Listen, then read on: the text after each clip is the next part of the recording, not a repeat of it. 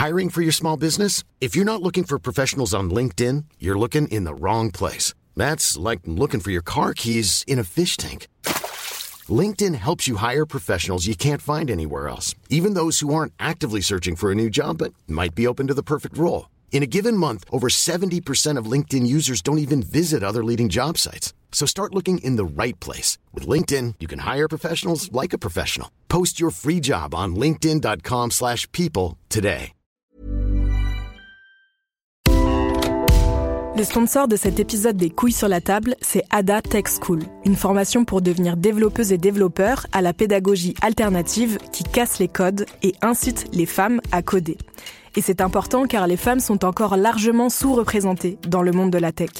Ada Tech School offre une formation unique de 21 mois, dont 12 en alternance, sans prérequis techniques ni académiques. Alors si vous souhaitez vous reconvertir dans un secteur très porteur, Ada Tech School vous attend. L'école est implantée à Paris, Lyon et Nantes. Il y a trois rentrées par an et la prochaine est le 27 mai. On nous dit qu'il reste quelques places. Ça vous intéresse? Vous pouvez postuler dès maintenant ou vous renseigner sur le site adatechschool.fr. Ada, A-D-A, Tech et School. Et en attendant, bon épisode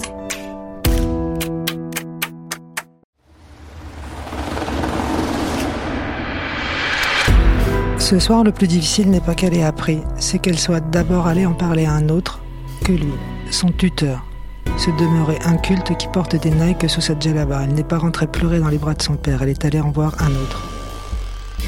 Est-ce que ce type t'a appris à nager? Est-ce qu'il a parcouru tous les magasins de la ville pour trouver le jouet que tu voulais? Est-ce qu'il a sacrifié ses soirées pour être sûr que tu connaissais ta récitation Est-ce qu'il t'a appris à faire un exposé? Est-ce qu'il s'est cassé la tête le soir dans sa chambre pour rattraper son retard en mathématiques et pouvoir t'expliquer l'exercice du lendemain?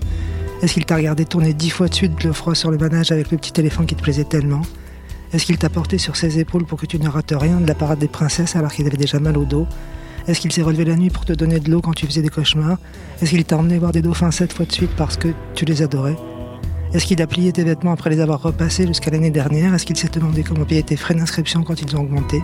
Est-ce qu'il a fait la queue deux heures pour être sûr que tu verrais Laurie? Est-ce qu'il s'arracherait un rein avec les dents si tu en avais besoin? Virginie Despentes, Vernon Subutex.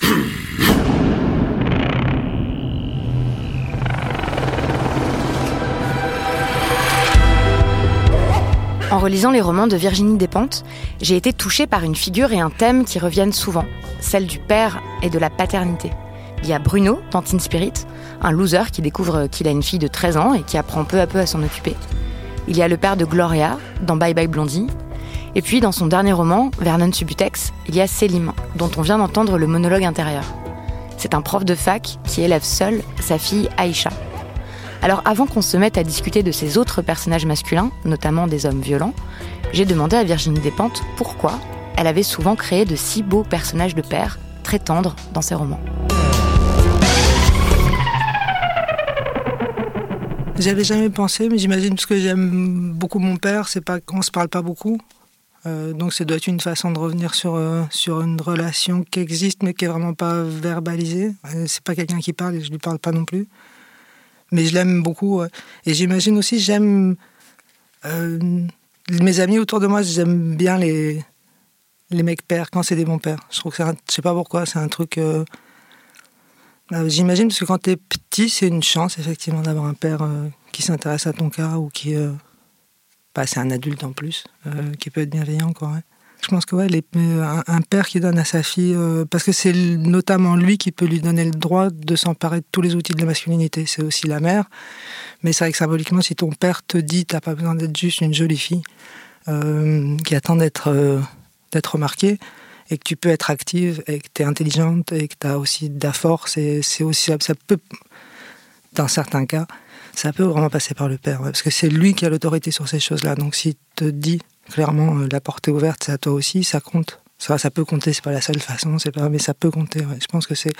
À l'époque, je le pensais pas, mais je le pense aujourd'hui. Les pères peuvent avoir une influence extrêmement positive sur leur fils. Euh, qu'est-ce que c'est d'une autre masculinité? Euh, Qu'est-ce que c'est justement pas être toujours d'accord avec le groupe? Qu'est-ce que c'est avoir vraiment du courage? Euh, ça, je pense que ça peut passer aussi par les pères. Et si j'étais un homme, je pense que je serais, c'est sur la paternité que je serais le plus en colère. Pourquoi? Parce que c'est vrai que c'est quelque chose dont ils ont été effectivement écartés et qui est quelque chose tant qu'à faire. Moi, j'ai pas fait d'enfant, je suis très contente de pas en avoir fait, mais si t'en fais, autant profiter aussi de ce que ça a de, euh, de magique, visiblement. Pour dans certaines histoires, ça a l'air magique, cette histoire de, de, la parentalité. Et c'est vrai que les pères sont vachement retirés de, du rapport à l'enfant, de par cette espèce de mythe de la mère qui serait spontanément, naturellement et euh, magiquement aimante, bienveillante, sachant ce qu'il faut à l'enfant. Le père est effectivement écarté. Et en cas de séparation, il est notamment euh, discriminé. Ouais. Ah ouais, vous pensez ça? Moi, j'ai toujours pensé que c'était un argument masculiniste. Ah non, moi je le pense aussi. Hein. Je pense qu'ils sont traités comme des cons et qu'un jour peut-être ils mais si tu réclames ce droit-là, ça veut dire qu'effectivement tu rentres dans beaucoup de devoirs aussi. Et c'est quelque chose pour l'instant dans, dans Oui, parce que c'est pas forcément les mères qui les en écartent ou enfin, je veux dire, il y a quand même beaucoup de pères qui sont qui s'enfuient, qui sont défaillants, qui sont qui veulent pas s'occuper de leurs enfants, qui considèrent que c'est pas leur affaire, etc. Parce que ça, c'est notre construction où on dit t'es jamais le père de personne. Les, garçons restent toujours les fils de quelqu'un. Ça, c'est la propagande mainstream à peu près quoi. Ils sont toujours des enfants. Ils ont 65 ans, ils sont encore des enfants de quelqu'un quoi. Mais c'est aussi vachement valorisant si on te fait penser que tu peux devenir père, pas seulement pas en sens père, euh, toi l'homme, mais parent. Euh, et c'est quelque chose qu'on demande très peu au père. Et pourtant, j'imagine, je dis, c'est pas quelque chose que j'ai vécu, mais je pense que quand tu le vis et que tu le vis bien, c'est quelque chose d'assez joli, je crois. Et non, je pense pas que les mères les écartent, mais je pense qu'on on est tellement dans cette idée que les enfants, euh, c'est les mères que ça concerne, que quand même, t'as pas la même accès, le même droit à la paternité à la parentalité. À la parentalité, si t'es si un mec, quoi. ne serait-ce que si tu veux arrêter de bosser, je pense que c'est pas perçu du tout de la même façon. Alors que ça peut être un choix, il me semble, euh, intéressant. C'est marrant que vous ayez parlé de votre père parce que je ne sais pas vous poser la question en fait, mais dans toutes vos interviews, vous parlez jamais de lui. Non. Je parle pas beaucoup de mes parents en général parce que je pense que c'est. Ça n'a pas, pas été facile non plus d'être. Euh, Les parents de Virginie Despentes? Non. Enfin, je pense que ça, ils s'en sont pas vantés tout le temps parce que ça, ça n'a pas commencé tranquillement cette histoire et, et du coup, je les laisse de côté, je sais pas, je les laisse tranquilles. Mais moi, en tant que personne, je pense à eux, quoi. Et votre père, il vous a donné alors accès à tout ça, aux outils de la masculinité, au droit d'être forte, de pas être euh, qu'une jolie meuf sur le marché de la bonne meuf? Ouais, Ouais, je te dis, c'est pas quelqu'un qui parle beaucoup. On peut pas J'ai pas passé plein de temps avec mon papa dans une. J'ai pas des souvenirs d'enfance euh, à foison, euh, ce qu'il était. De, Qui vous emmène sur les manèges et au spectacle de Laurie. C'est pas Céline non plus, ouais. C'est pas. Mais il, a, il, a, il, avait quelque chose qu'on pourrait quasiment traiter de féminin chez lui dans, sa, dans son rapport à moi à cette époque-là, euh, où les pères étaient pas obligés d'être comme il était, et notamment très tendre quand j'étais toute petite, et très valorisant sur des. Euh, sur des qualités d'indépendance ou d'intelligence ou de et pas dévalorisant sur autre chose. C'est-à-dire ça venait pas avec une, quelque chose de pas bien, ça venait juste avec quelque chose de très euh, et sans. Je crois pas qu'il y ait d'histoire que mon père a voulu un garçon du tout. C'était pas ça du tout. C'était vraiment comme j'allais être quelqu'un de. Comme un être humain. Ouais, j'aurais pu m'appeler Nicolas, il m'aurait traité de la même façon pour énormément de choses. Et il a été notamment très très doux quand j'ai été adolescente. C'était vraiment une chaudasse, moi. Et ça, c'était c'est mal. Le plus mal de ce que tu peux faire, c'est vouloir coucher avec tous les garçons. Et sur des trucs comme ça, il a été très. Pas jugeant, pas. Pas jugeant, très embêté. Il était très embêté. Ça, y a pas de. Mais il était pas. Il n'y a pas eu de violence ou il n'y a pas eu de jugement ou il n'y a pas il vous a pas insulté Du tout. Il était, il était embêté parce qu'il voyait bien. Il essayait de me dire ça, ça va pas peut-être pas passé aussi bien que tu le voudrais. Enfin, pas. Et en même temps, ça s'est passé très bien, je crois aussi à cause justement de son non, sa non-agressivité là-dessus. Le deuxième personnage dont j'aimerais parler, c'est Laurent Dopalais, qui est aussi dans Vernon Subutex. Alors lui, euh, résumons son cas, c'est un producteur de cinéma horrible, méchant, qui fait du mal à tout le monde. Et alors lui, le paradoxe qui me frappe chez lui, c'est qu'en même temps, il est entouré d'hypnothérapeutes, de profs de méditation, de masseurs, d'acupuncteurs, de profs de gym, de psy, etc. Et je trouve ça vraiment intéressant parce que euh, c'est toutes des disciplines qui sont censées euh, nous rendre meilleurs, plus empathiques, plus humains et compagnie. Sauf qu'en fait, on voit, lui, dans son personnage, que ça ne sert qu'à le rendre encore plus méchant, encore plus puissant, encore plus égoïste. Mais il y a tout un, il y a un New Age ultra-libéral comme ça, non? Une gestion des, des, outils New Age pour être plus, plus américain, au sens plus manager, plus dominant, plus performant, plus... Euh, il y a même énormément de détournements de techniques de soi. De développement personnel. De développement personnel. Pour avoir plus de pouvoir sur les autres. Hein. Ben pour être, et aussi pour être encore plus convenant à un système complètement fou, quoi. Non, pour être encore plus performant dans un système ultra barbare d'un libéralisme complètement. Et, ça aide. Effectivement, on a besoin de beaucoup de béquilles pour fonctionner dans un. Et je trouve que plus tu montes vers des gens qui ont des postes de pouvoir, plus tu te retrouves effectivement avec des gens qui ont plein d'outils techniques euh, effectivement totalement dévoyés, non? Parce que lui, c'est vrai que ça l'amène jamais à aucun questionnement sur euh, rien, ou aucune spiritualité d'aucune sorte, mais et j'ai l'impression de le connaître, de connaître des mecs comme ça. Mais ce qui est intéressant pour moi quand je compose le personnage de Dopalé, c'est qu'il a énormément de caractéristiques strictement féminines. Il est au régime, il fait beaucoup de sport, il est très embêté quand il grossit, euh, il est très euh, vigilant à ce que pensent les autres, et en même temps, c'est vraiment l'alpha mâle dans son milieu euh, professionnel. J'ai vu aussi que vous, vous aimez bien toutes ces techniques-là. Vous, vous aimez bien euh, l'astrologie, vous aimez bien euh, les trucs de magie, vous aimez bien le tarot. Ouais, je connais tout ça très bien. Euh, pas, pas très bien, mais je connais tout ça. Je fréquente tout ça beaucoup depuis très longtemps. Et, et je ne sais pas si je m'en sers comme dopalé ou mieux. J'espère mieux, mais va savoir. Ouais. Et dans toutes ces disciplines-là, aussi, quand même, il y a un truc qui m'interpelle toujours un peu, c'est que, par exemple, sur le genre, euh, les thérapeutes, euh, les, euh, même toute la spiritualité un peu New Age et tout, on peut pas dire qu'ils soient hyper progressistes, quoi, avec leurs appels à toujours reconnecter avec son féminin intérieur, son féminin sacré. Non, là, ils sont pas encore au point, mais ça pourrait venir. Parce que la magie, par exemple, tout ce qui est magie. comme travail sur des énergies, c'est quelque chose qui a été réprimé comme une discipline féminine. Ce qui a été vraiment réprimé, c'est l'exercice des, des, femmes de la discipline. Et aussi, encore aujourd'hui, ça fait truc, tous ces trucs-là, c'est des trucs de bonne femme, quoi. Donc il y a un moment, j'imagine qu'on va faire une réappropriation féministe de, toutes ces techniques. Euh, Moi, j'aime bien tirer des yikings. Par exemple. Mais c'est vrai que le yiking sur le genre, on n'est pas toujours content. Non. On n'est pas toujours à l'aise. Mais on devrait pouvoir écrire à un moment donné le livre des transformations d'une façon qui, soit plus contemporaine, quoi. Hmm. Euh, c'est pareil sur les cartes de tarot. On devrait à un moment donné euh, pouvoir utiliser d'autres cartes un peu moins strictes sur peu moins fixe sur le genre, quoi. Vous, vous les transformez comme ça quand vous tirez des tarots? Bah, Quand je tire les tarots, j'utilise jamais des, des mots comme féminin ou masculin. Je peux pas arriver à dire à quelqu'un, je vois qu'il faut que tu te réconcilies avec ton côté masculin, ça me viendra pas, quoi. Je verrai pas ça dans la carte. Mais quand je regarde les cartes, je vois bien qu'il y a des hommes et des femmes. Et une personnage androgyne. Quel diable. Mais sinon, euh, et si, il y en a un. Mais sinon, je vois que ça manque un peu de, Peut-être qu'il pourrait. De queer, de queerness. C'est ça, un bah, queer. J'ai vu sur Internet à Darstein, une fille de Toulouse, il y a une fille de Toulouse qui travaille là-dessus, euh, féministe queer, euh, qui travaille très bien sur les cartes. Elle les mélange et elle travaille très bien. Donc ça va venir à un moment donné, on aura notre jeu, on l'aura. Millions of people have lost weight with personalized plans from Noom, like Evan, who can't stand salads and still lost 50 pounds. Salads, generally, for most people, are the easy button, right? For me, that wasn't an option. I never really was a salad guy. That's just not who I am. But Noom worked for me. Get your personalized plan today at Noom.com. Real Noom user compensated to provide their story. In four weeks, the typical Noom user can expect to lose one to two pounds per week. Individual results may vary. I'm Sandra, and I'm just the professional your small business was looking for. But you didn't hire me because you didn't use LinkedIn jobs. LinkedIn has professionals you can't find anywhere else, including those who aren't actively looking for a new job but might be open to the perfect role, like me. In a given month, over 70% of LinkedIn users don't visit other leading job sites. So if you're not looking on LinkedIn, you'll miss out on great candidates like Sandra. Start hiring professionals like a professional. Post your free job on linkedin.com/people today. Le troisième personnage euh, dont je voudrais qu'on parle, c'est celui de Patrice, qu'on a évoqué dans, dans, le premier épisode. Patrice, c'est donc euh, un mec euh, violent, très violent. c'est un père qui adore ses enfants. Il dit que c'est pas la prunelle de ses yeux, mais c'est la moelle de ses os. Donc c'est aussi un exemple, super exemple de père.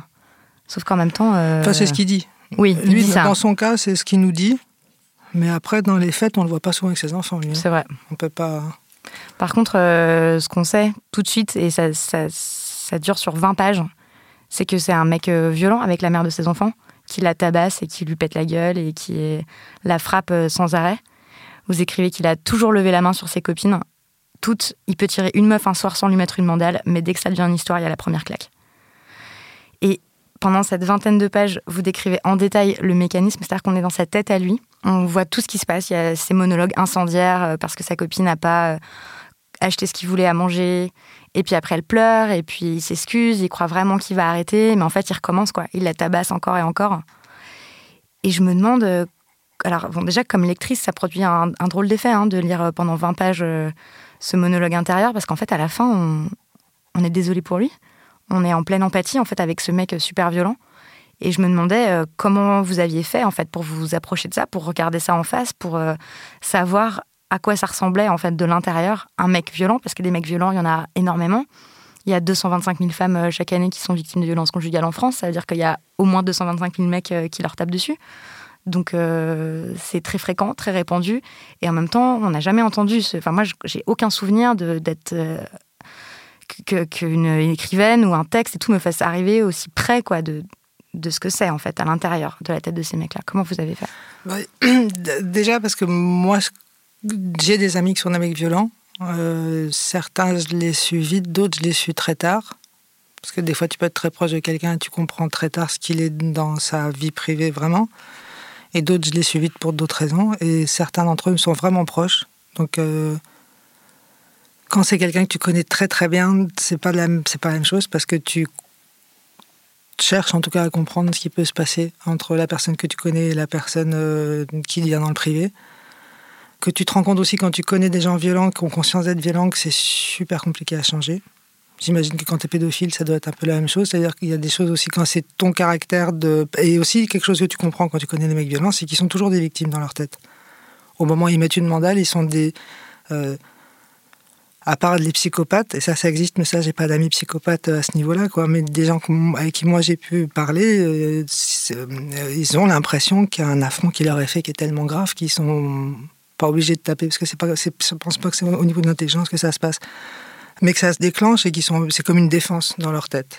Non, ils se défendent de quelque chose. Et en fait, l'agresseur, c'est quand même toi, gars. C'est toi qui tapes, donc c'est toi l'agresseur. Et la, deuxième chose qui fait, je pense que je connais des gens qui sont violents et que je peux empathiser à ce point-là, c'est que moi, je suis pas violente, mais j'ai des vrais. Euh, j'ai une violence verbale très forte. C'est-à-dire, je tape pas les gens, mais je peux rentrer dans des violences. Pas d'insultes, mais de, de crise de, de, rage telle que même si je t'insulte pas, de toute façon, c'est comme si je te démolissais. Et du coup, c'est comme si j'étais quelqu'un de violent. Même si c'est pas violent avec des coups, euh, mes états en ce moment, ça va mieux, je tiens à le préciser, mais dans plusieurs histoires, je sais que c'est elle est insupportable, mon attitude, parce que c'est trop de douleur.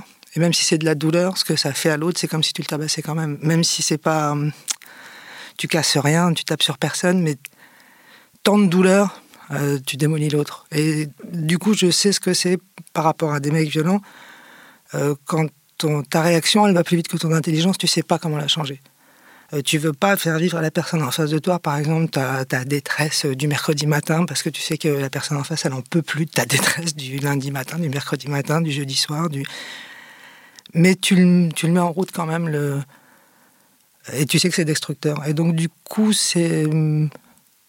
Euh, Patrice, c'est à la fois des gens qui, ont été très proches de moi, et à la fois c'est moi dans, certains aspects.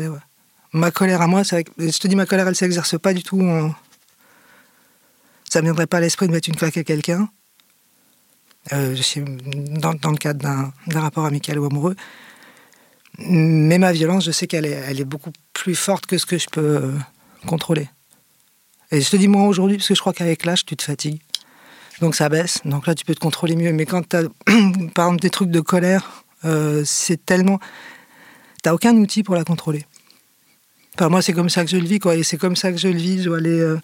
Et après, dans les gens que je connais qui sont violents, pour moi, la capacité à reconnaître ce que tu fais, elle est décisive. Parce que du moment où tu reconnais que tu as ce problème, peut-être que tu vas trouver une solution pour le. Là où c'est insupportable, c'est des mecs dont tu sais qu'ils sont violents et que tu pourras jamais parler avec eux, ce qui est très fréquent. Et vous restez amis avec eux? Cela, non, parce que tu peux plus être ami avec quelqu'un avec qui tu peux pas parler de quelque chose aussi énorme. Et tu vois que tu as quelqu'un en face qui crèvera plutôt qu'en parler avec toi, mais toi, tu peux pas ne pas en parler. Donc ça, ça... Mais par contre, euh, oui, pour être franche, je suis resté ami proche avec des gens dont je sais qu'ils ont un problème de violence, mais avec... Je les vois se débattre. Comme Patrice, euh, parce que Patrice, il n'arrive pas à s'améliorer non plus. Bah mais non, pourtant, il a l'air un peu conscient. Il va à ces putains de groupes de il Va, voilà, alors c'est ça, ça, que je voulais vous mais demander. Mais c'est ça, c'est qu'il y a très peu d'êtres, je pense, si t'es pédophile, ça doit être pareil. Il y a quand même, si t'es un mec violent, où tu vas? Bah, comme si t'es un violeur, euh, où tu vas en fait. Où tu vas, que- si t'es pédophile, où tu vas, parce que dans quels, quels sont les espaces euh, dans lesquels tu peux euh, et exposer quel est ton mécanisme et espérer que quelqu'un va te T'apprennes à le déjouer, à à changer. le travailler. Où est-ce que tu vas pour travailler? Ça La prison va pas t'aider. C'est certainement pas en prison que tu vas être moins violent ou moins violeur ou moins pédophile. Euh, qui sont les psys qui sont capables de t'accompagner? Je suis pas sûr que ce soit, pour l'instant, l'état dans lequel est euh, la psychanalyse. Je suis pas sûr que les mecs soient armés pour ça, parce que c'est toujours pareil, c'est comme si ça n'existait pas. Euh, où tu vas? Où- Patrice, il va à des groupes de parole. Il va à des thérapies de groupe. Et il dit que c'est des putains de groupes de parole à la roule-moi les couilles dans la laitue. Il déteste ces groupes de parole. Il dit qu'il y a que des mecs qui cherchent des excuses et des explications, qui font genre ils sont soulagés de pouvoir exprimer leurs émotions, etc. Mais qu'en fait, le seul moment où ces raclures chialent avec sincérité, c'est en s'apitoyant sur leur propre sort. Et c'est un des risques des thérapies de groupe. hein. Oui. Et des, gens violents, parce que les gens violents, c'est comme les alcooliques, de toute façon, sont tout le temps en train de se plaindre, c'est vrai. Que c'est trop dur, qu'ils n'arrivent pas à se contrôler. et, moi- que- et moi, la première, si je te parle de ma colère, euh, c'est- je, vais chialer tout le temps, oui, c'est dur, gna gna gna gna, parce que c'est vrai que tu chiales, en tant qu'alcoolique, c'est pareil, en tant que personne droguée, c'est pareil, c'est vrai que tu chiales. Il y a, il y a- il y a des, il y a des profils, on est des chialeurs, mais n'empêche qu'on doit pouvoir euh, s'améliorer. Et c'est vrai que les groupes de parole, comme souvent les mecs qui sont dans les groupes de parole sont obligés, par injonction ou par, euh, ou par, par, pas par chantage, mais parce qu'ils sont engagés. ils veulent- mais en vérité, ils ne veulent pas vraiment parler. C'est vachement compliqué d'admettre que tu es une ordure. Mais tu es obligé de commencer par là pour, euh, si tu veux éventuellement changer quelque chose, tu es obligé de passer par là. Peut-être que tu réussiras pas à changer en passant par là, mais tu pourras pas changer sans passer par là, en tout cas. sans, donc sans reconnaître sa propre responsabilité. Ouais, et que tu peux changer quelque chose dans tes stratégies, dans tes réactions, dans ton comportement et dans ton caractère. Tu peux même. mais, mais la colère, c'est un truc vraiment particulier, ça je le sais là d'expérience, c'est que ça va tellement vite. C'est comme si tu avais un. C'est pas une excuse là, mais je sais que c'est vrai que ça, la colère, c'est le principe de la colère, c'est que tu es déjà en colère avant d'avoir pensé que tu allais peut-être te mettre en colère. C'est plus rapide que toi. Ça te dépasse. Euh, et ça ne doit pas te dépasser. Enfin, genre, tu dois trouver comment. Mais il faut agir vachement en amont, j'ai l'impression. C'est super compliqué, parce qu'il faut remonter, remonter, parce que c'est faut remonter bien avant le moment où. Pas, pas au niveau du temps, hein, pas au niveau de la, du souvenir, mais dans ton comportement, il faut remonter pour trouver ce qui. C'est super chiant en plus, parce que c'est pas intéressant de réfléchir. Tu vois ce que je veux dire? C'est pas intéressant de réfléchir à soi-même de cette façon-là, et en même temps, si tu le fais pas, bah, tu peux pas changer. En même temps, Patrice, il a pas très envie de changer. Mais Patrice aussi, c'est pas seulement ça, c'est aussi un personnage. Parce que moi, ce qui m'a vachement marqué, c'est que j'ai l'impression d'avoir connu pas mal de gens, euh, et vraiment pas une majorité, une rien, mais quand même pas mal de gens de l'ultra-gauche, euh, qui étaient des gens violents dans, dans le privé, euh, qui n'étaient pas du tout connus pour ça, et qui n'étaient pas du tout prêts à le reconnaître. Et ça, ça m'intéresse vachement, c'est comment est-ce que tu peux être politiquement à l'ultra-gauche, avoir ce comportement, ça ok, parce que ok, c'est ta merde, t'es comme ça, mais ne pas le reconnaître et ne pas comprendre que là, ce que tu es en train de faire, bah, politiquement, c'est super intéressant. Parce que si toi, chez toi, ta force, tu l'utilises comme ça, qu'est-ce que, comment tu fais par rapport à ton discours politique global? À quel moment tu mens? À quel moment. Mais tu peux pas faire les deux. Il peut t'arriver les deux, mais pas si toi, tu n'essaies pas de concilier les deux dans ta, conscience et dans ton discours. Quoi. Si tu n'es pas capable de prendre la parole en disant voilà, je suis un mec qui a un gros problème de violence, mais. Et ça, ça m'intéresse. C'est un, un des points, parce que Vernon Subutex, ça tourne beaucoup sur qu'est-ce que c'est que la gauche radicale et à quel moment on a perdu le dossier momentanément peut-être, mais en tout cas on l'a momentanément perdu à mon avis. Et notamment sur ces trucs de genre, à l'ultra-gauche, comment est-ce qu'on a pu passer à ce point à côté des problématiques de genre pendant aussi longtemps? Et à ce point de ne pas s'interroger sur nos propres pratiques euh, domestiques pendant aussi longtemps. Mais en se disant aussi que la psychologie individuelle, etc., c'était des trucs de petits bourgeois, que c'était pas ce qui est pas faux. intéressant, que ça n'avait pas de sens vraiment politique, alors que ce que nous a appris le féminisme, c'est que non, tout est politique en fait. Ce qui est privé, ce qui est intime, c'est aussi politique. Et aussi, je pense là-dessus, dans comment on a été éduqué pour le poids de l'éducation en tant que euh, personne des femmes, c'est que nous, on est habitué tout le temps à travailler sur nous-mêmes. Tout le temps. Euh, sur tout et toujours.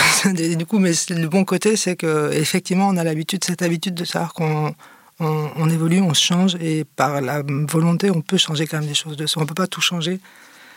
Et notamment, je crois que la volonté, ça suffit pas, mais on peut beaucoup euh, se transformer. Je pense que ça, c'est un des trucs qui fait. Moi, il me semble que les, les femmes vieillissent vachement mieux que les hommes à cause de cette idée de tout le temps se remettre en question, vouloir évoluer, Et puis vouloir être des gens avec qui en parler, enfin, c'est quand même euh, la aussi, nature ouais. des amitiés féminines. Et aussi pouvoir admettre, je déconne. C'est un truc en tant que meuf, c'est très facile à faire. De dire, ok, j'ai merdé. Ouais, je déconne. C'est pas un truc, euh, c'est pas très facile à faire, mais c'est beaucoup plus facile à faire parce qu'on a, on n'est pas du genre euh, des, justement des vainqueurs tout le temps, des dominants. Des... Donc dire, euh, j'ai un problème, il faut que je le solutionne, nous paraît, je pense, c'est moins difficile que, que pour un putain de mec, quoi. Parce que Patrice, il reconnaît hein, que c'est quand même un problème. D'ailleurs, sa femme le quitte et tout. Bah, c'est là qu'il est pas très réaliste. Mais en même temps, il est pas très clair. Parce que... Il est pas très réaliste comme personnage masculin. Il pourrait être peut-être un trans à la limite, mais un personnage masculin. Mais bon, j'avais envie de le faire comme ça. Parce que si lui, il reconnaît pas, par contre, là, ça devient trop compliqué pour moi de parler dont je veux parler. Il faut que Vernon. Enfin, ah, c'était plus simple. Mais c'est pas très réaliste. En général, les mecs violents veulent pas. C'est comme les violeurs. Je pense que souvent, ils ont quand même une tendance à changer les mots. Oui, à dire euh, je me suis énervée, elle m'a saoulée, euh, je l'ai tapée, elle, elle est folle. victimise. Elle est folle, elle est violente, elle est dangereuse. En général, quand les mecs tapent sur leur meuf, tu remarqueras que 9 fois sur 10, ils trouvent qu'elle est violente. Ils ont peur de dormir des fois qu'elle les tue la nuit. Enfin, en général, il y, y, a un vrai retournement de la situation dans, dans, dans la violence, ouais. Ouais, mais en même temps, il y a aussi un truc qu'on entend beaucoup, et c'est un peu, ça me faisait un peu penser à ça, ce que vous disiez là sur la violence verbale et psychologique et tout. Et je sais pas quoi répondre à ce type de discours, mais quand je parle des violences conjugales, l'argument qu'on me donne tout le temps, c'est ah oui, mais les femmes aussi, elles sont violentes. C'est juste qu'elles tapent pas, mais elles sont violentes avec des mots. Donc à la fin, ça fait la même chose, et donc en fait, c'est équivalent. Mais c'est pas vrai. Sauf que c'est pas vrai. On ne sait. Bah, quand t'es vivant, quand t'es pas vivant, il y a une vraie différence. De toute façon, mort ou vivant, il y, y, y a, vraiment une différence entre les deux. Donc si t'as as été insulté et que t'es encore vivant, c'est quand même pas du tout pareil qu'être morte. non mais voilà. Alors vraiment, il y a deux mondes.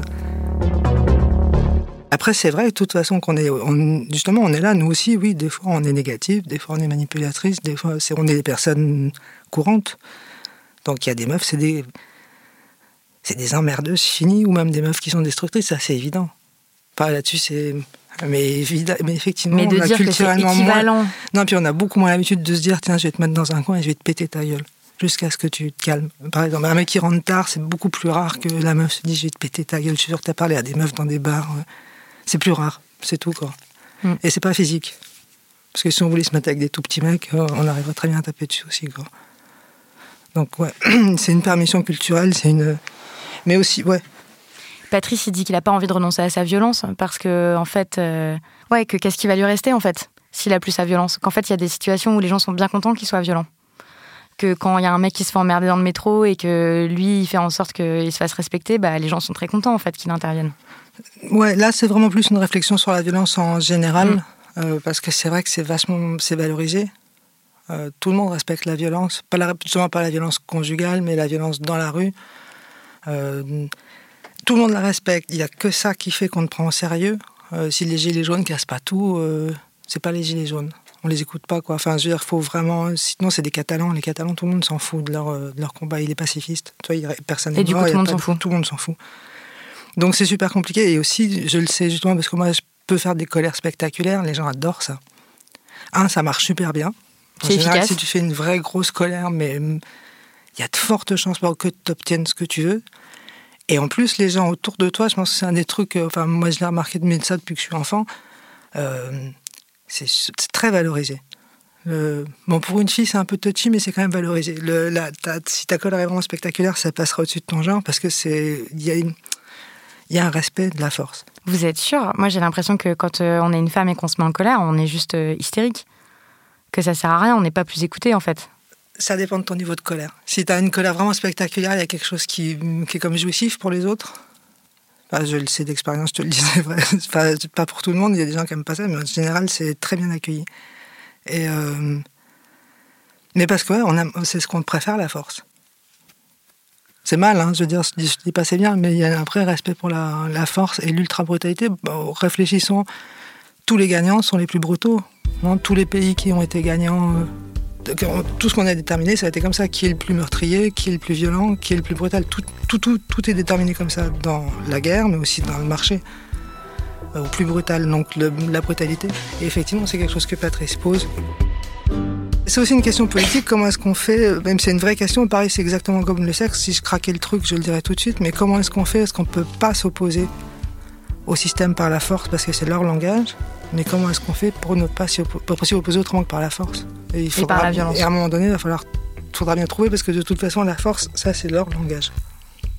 Donc à chaque fois qu'on le parlera, on parlera on rentre sur leur territoire dans leur langage. Là, je parle pas d'un langage masculin, mais du langage de, du système dans lequel on est.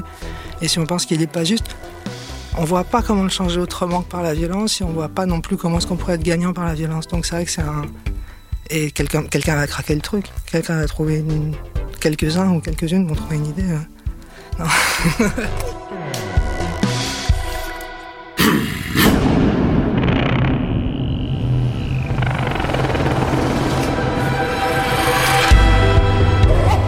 Dans le troisième épisode de ce grand entretien avec Virginie Despentes, il sera question de cinéma et plus précisément de ce que le féminisme change à notre rapport au cinéma. D'un point de vue féministe, quasiment du cinéma, on peut tout mettre à la poubelle. Et aussi de littérature. Tu peux pas avoir un Welbeck féminin, ça c'est clair. Euh, déjà parce qu'on ne reconnaîtra jamais en France à une femme l'intelligence qu'on peut reconnaître à Welbeck. Et de deux, parce qu'effectivement, si elle arrive avec un physique aussi difficile que celui de Welbeck, on parlera que de ça. Vous retrouverez cet épisode, comme tous les autres, sur toutes vos plateformes de podcast. Si cette conversation vous plaît, vous émeut, vous questionne, alors parlez-en autour de vous et vous pouvez aussi toujours m'écrire à l'adresse les couilles sur la table binge.audio. Quentin Bresson est toujours à la prise de son et à la réalisation. Merci à lui. Camille Regache, c'est la chef d'édition et David Carzon, le directeur de la rédaction. Les couilles sur la table est un podcast de Binge Audio. Salut, merci pour votre écoute et à la semaine prochaine.